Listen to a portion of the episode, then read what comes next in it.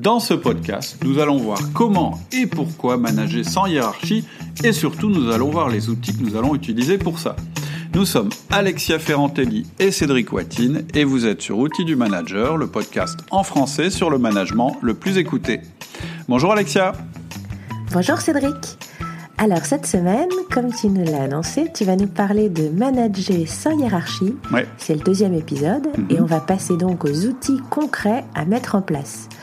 Euh, avant ça, est-ce que tu peux nous faire un rapide résumé de l'épisode précédent Oui, on a d'abord évoqué les chefs de projet qui galèrent parfois, disent-ils, parce qu'ils n'ont pas d'autorité hiérarchique.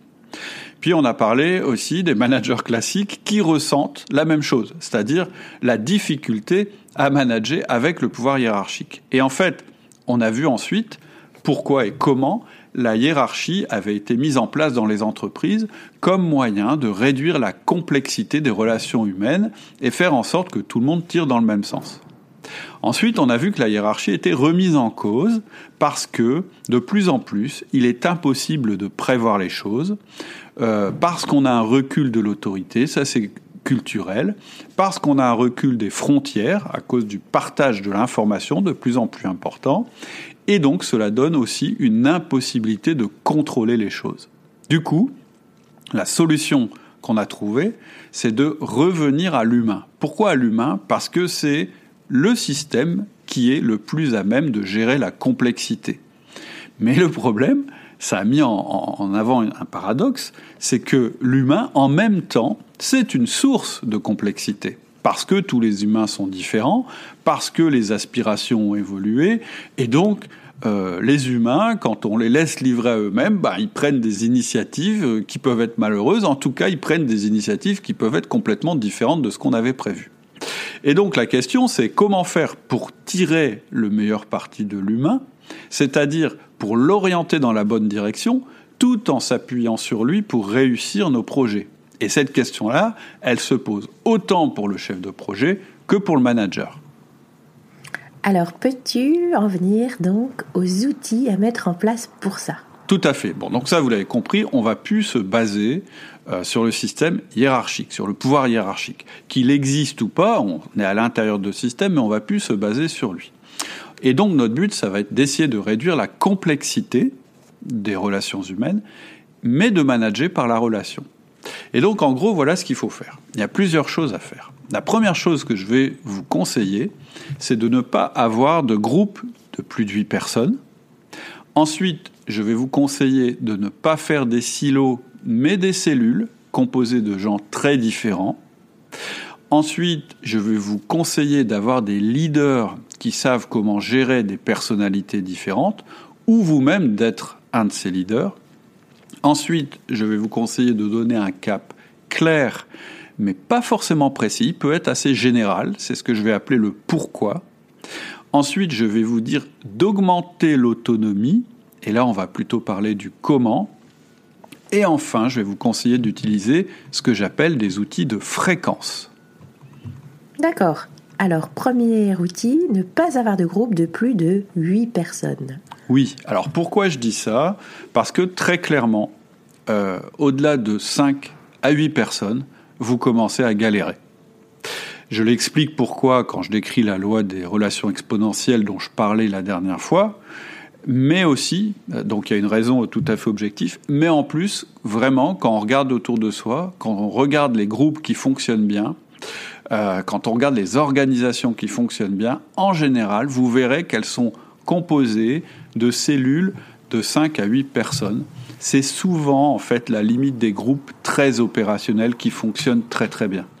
Euh, toi, je, sais que ton activité, elle est. Euh, je pense que quand vous avez une équipe qui est envoyée sur un chantier, ça doit être assez rare qu'il y ait plus de 8 personnes.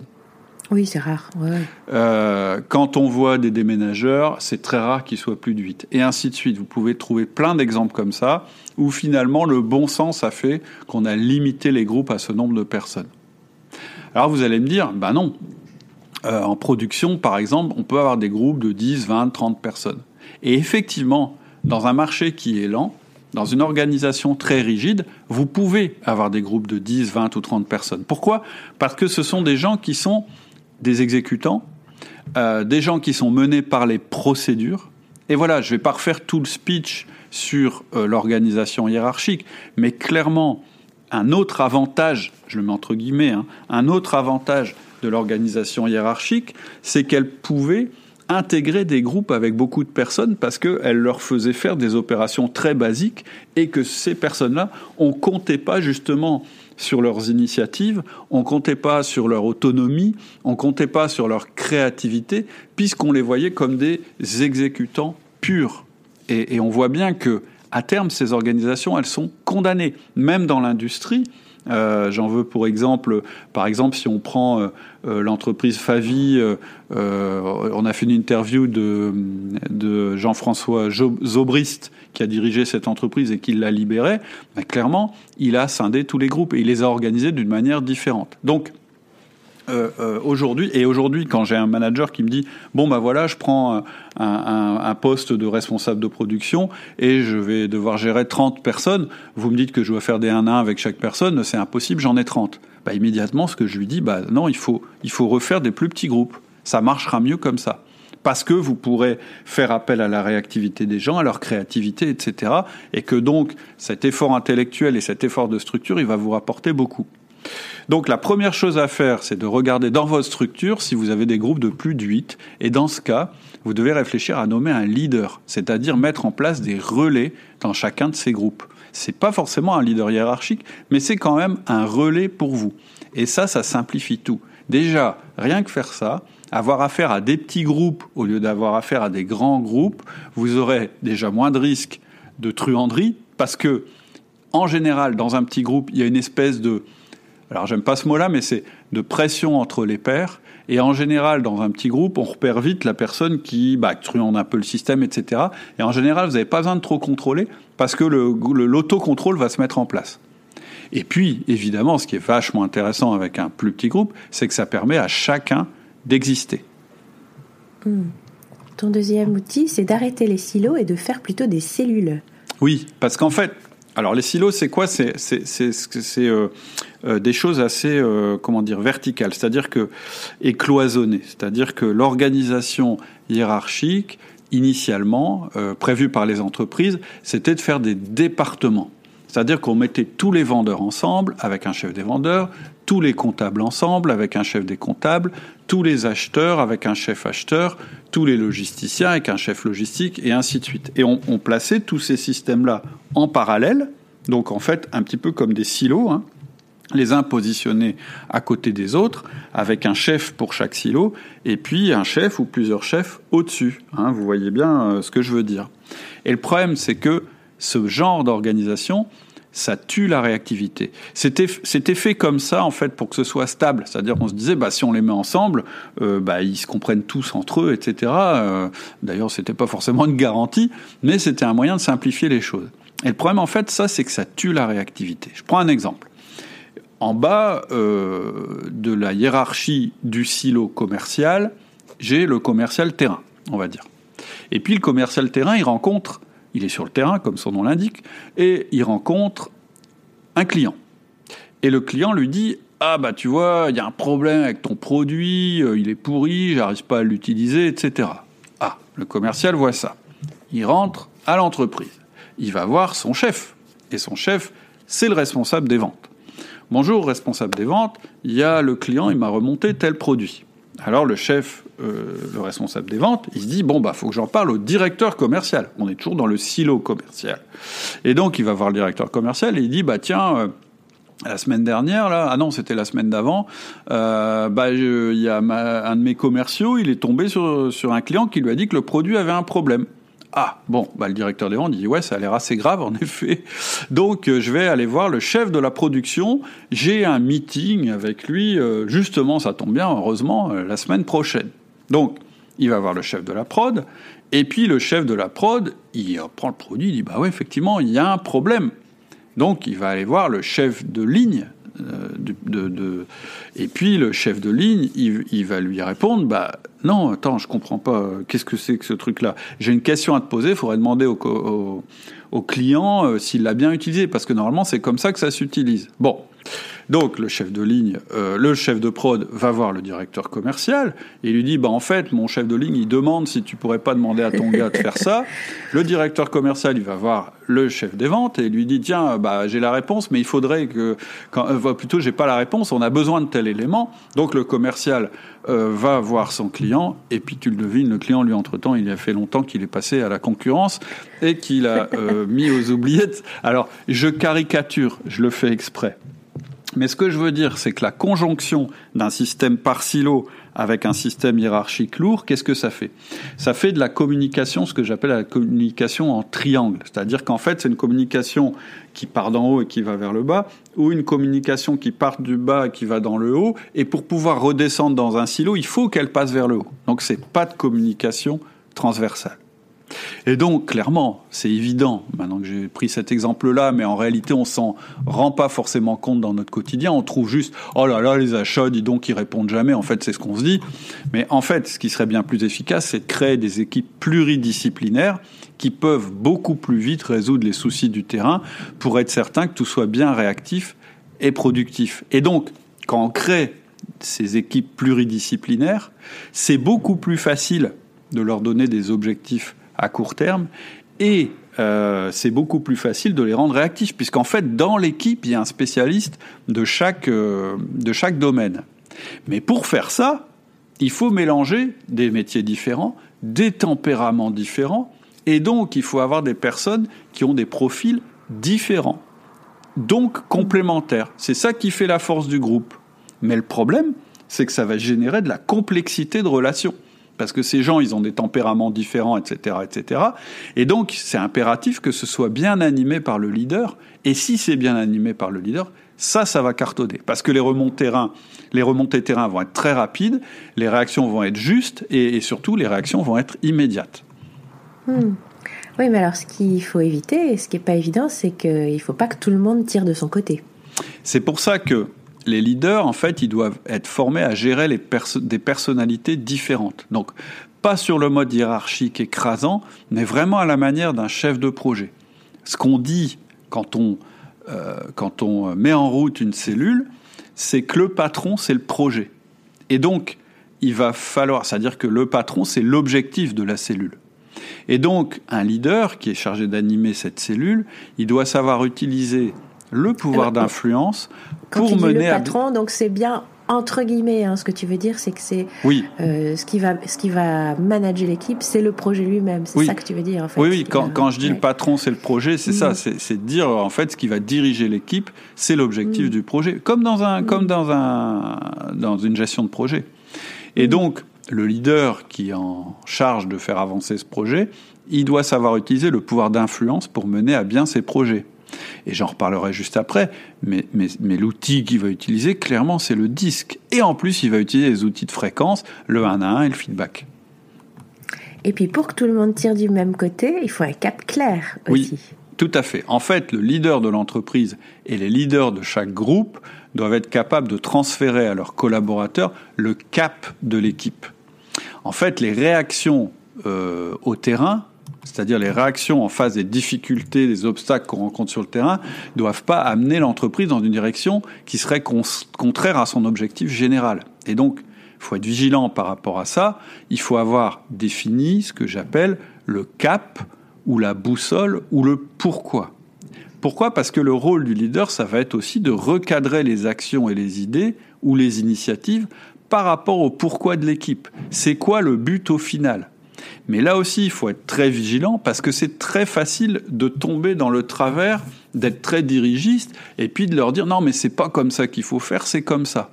Nous, ce qu'on veut, c'est des gens autonomes, c'est-à-dire des gens qui proposent plein de solutions et puis qui, qui, qui, mettent en œuvre même leurs solutions, mais, qui le, mais, mais que ça, ce soit cohérent avec l'objectif, avec le cap qu'on s'est fixé.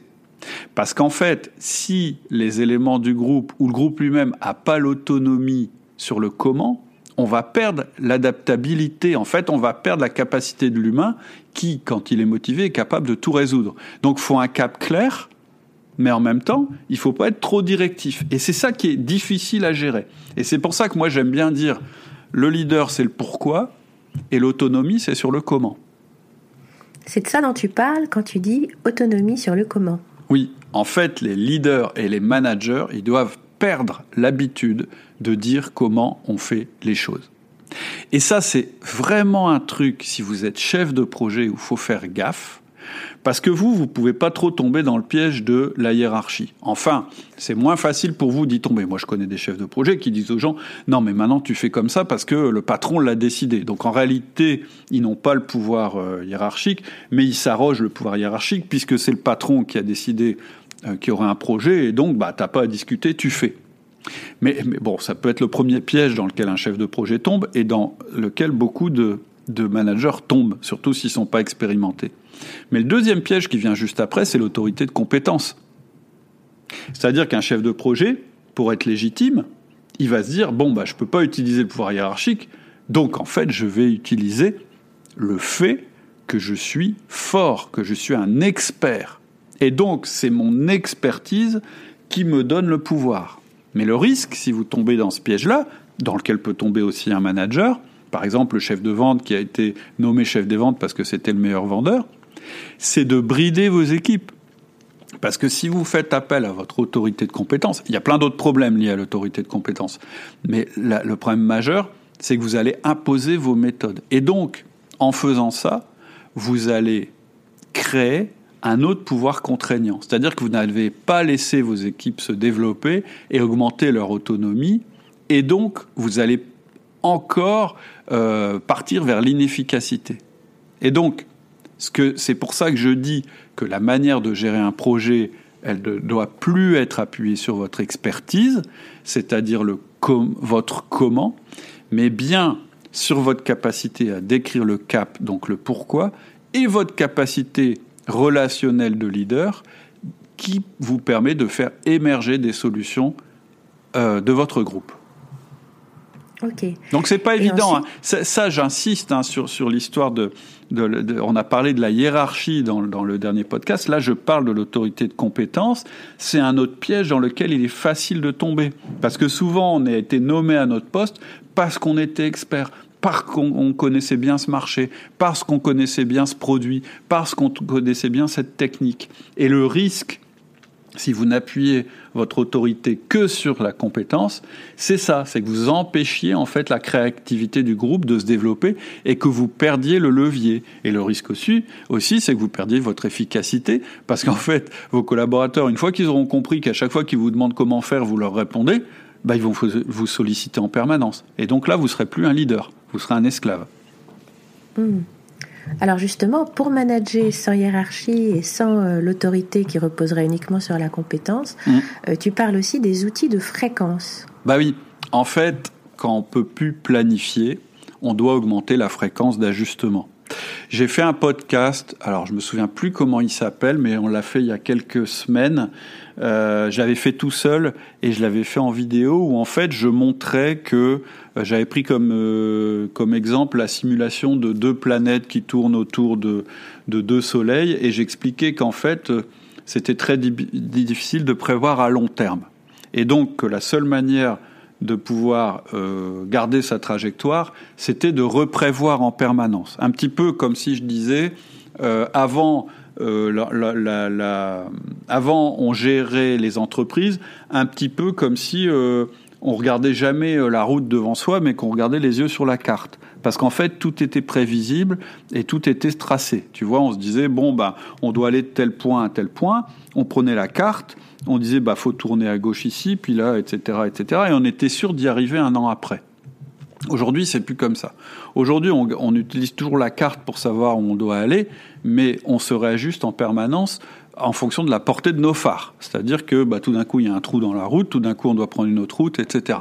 C'est un peu ça. Et donc, ce qu'on fait, c'est qu'on augmente notre fréquence. C'est-à-dire qu'avant, on regardait la, carte une fois, et puis après, euh, on partait, et puis c'était fini. Et aujourd'hui, ben, on est en permanence en train de réajuster nos prévisions pour garder notre cap. C'est-à-dire qu'en fait, on passe d'un système où on faisait un plan annuel, on expliquait le plan aux équipes en janvier, et puis on revoyait les gars en décembre pour faire le point. Et ça, ça marche plus. Parce qu'avant, avant, euh, ce que vous faisiez, euh, bah, c'était que vous faisiez un entretien en début d'année et un entretien en fin d'année. Et je pense que si vous continuez à faire ça, ce qui va se passer à l'entretien de fin d'année, c'est que vous allez juste vous rendre compte, et trop tard, à quel point votre collaborateur s'est planté ou euh, à quel point il avait besoin de vous. Et donc, vous allez devoir passer à une autre manière de faire. Vous allez devoir vous réajuster en permanence avec lui. Et c'est tout l'objet de l'outil feedback. Avant, avec notre système hiérarchique, on punissait ceux qui n'étaient pas conformes, donc après coup. On donnait des primes à ceux qui réussissaient, donc après coup aussi. Et on mettait en place un gros système de contraintes, de règles de reporting, de sanctions pour que les gens ne sortent pas de la piste, ce qui au passage hein, les démotivait incroyablement. Il y a des statistiques qui existent sur le, temps que les gens passent à faire du reporting, c'est dément. Au lieu de faire du reporting, ce serait quand même mieux qu'ils soient productifs. Enfin, je ne sais pas ce que tu en penses. Hmm. Donc, nous, on préfère mettre en place des systèmes, euh, ce que j'appelle des systèmes de fréquence, et ces systèmes de fréquence, ben, c'est le 1-1 et le feedback. Et quand tu mets en place des 1-1 et des feedbacks, tu n'as plus besoin de toute cette énorme euh, infrastructure contraignante, parce qu'avec les feedbacks, tu donnes des informations à ton collaborateur en temps réel pour qu'il reste sans cesse performant. Après, il faut savoir comment le faire, etc. C'est l'objet d'autres podcasts et puis des formations. Mais voilà. Et puis, la fréquence, c'est pas seulement que ça permet de se réajuster, mais en plus, la fréquence, ça crée la confiance. C'est-à-dire que ce temps que tu vas passer régulièrement et de manière obligatoire avec chacun des membres du projet, ça va créer de la confiance. C'est-à-dire qu'avec le 1 à 1, on sait qu'on reste en phase, que le projet ne prend pas de retard et on se voit avancer en temps réel. Et donc, ton collaborateur, il sait qu'il va te voir régulièrement, donc il a confiance, il sait que ça revient toutes les semaines.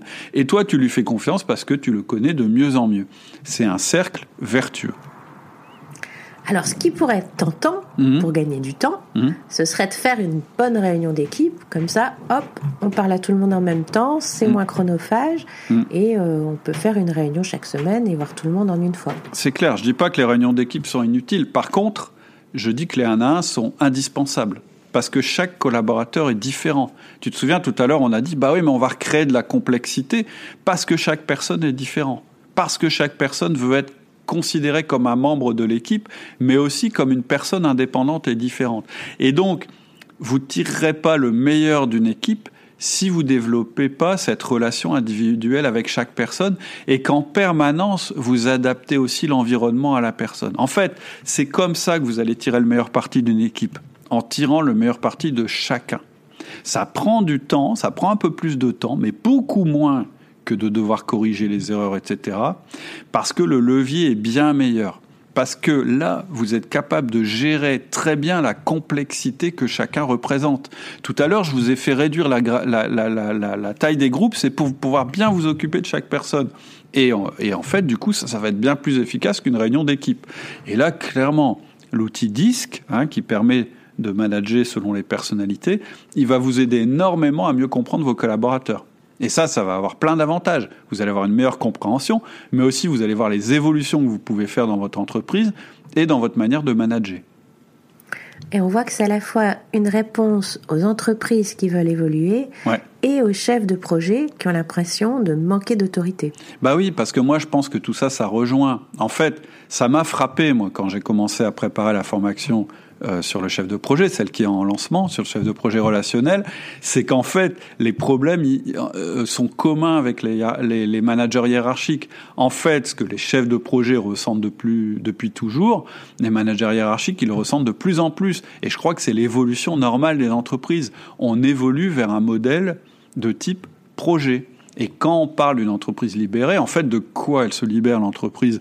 Bah, Elle se libère de la hiérarchie, parce qu'elle n'a pas le choix, parce que le marché la pousse dans ce sens-là, et que la culture évolue vers ça aussi.